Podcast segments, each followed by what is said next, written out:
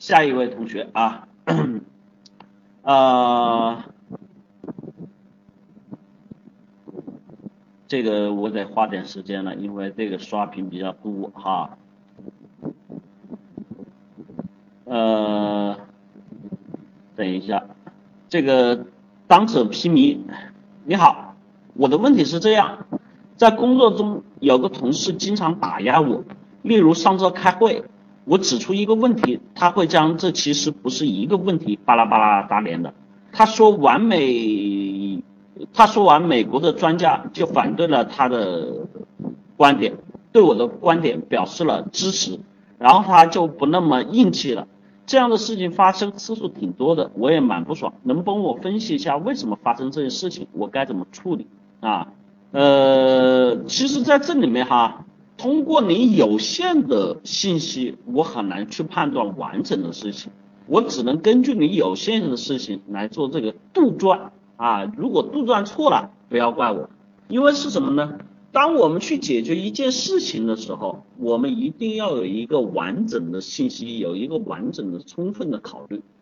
比如说你在这里面上周开会，我指出一个问题，他会将这其实不是一个问题，巴拉巴拉说一堆。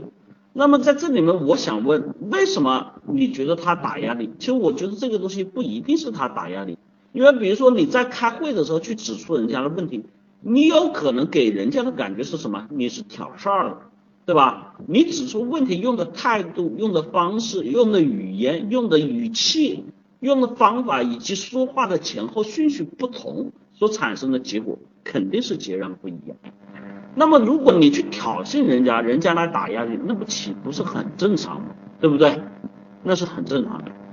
如果说在这里面你说没有啊，我没有挑衅人家，没有，从这一点哈，我一直认为就是说，你所认为的东西不一定是正确的。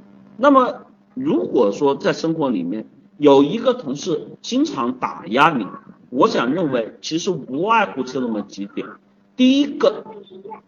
你跟他有竞争关系啊，你跟他有竞争关系，他必须通过打压你去获取自己的利益所得，这是其一。其二，你做过什么事情让对方讨厌啊？人家看不惯你，所以他要打压你。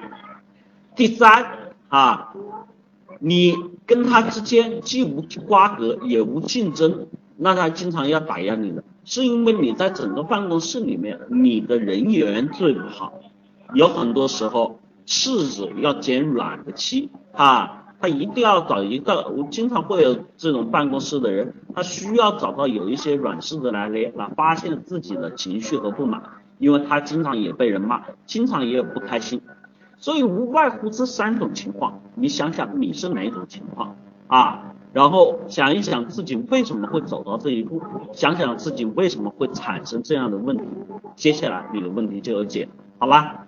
至于其他的我也说不了太多，因为你给到的信息很有限啊。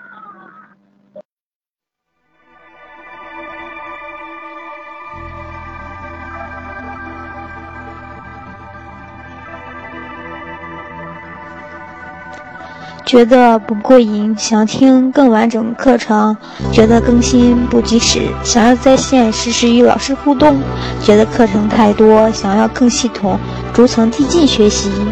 欢迎加群：五幺五八六八六幺三，五幺五八六八六幺三。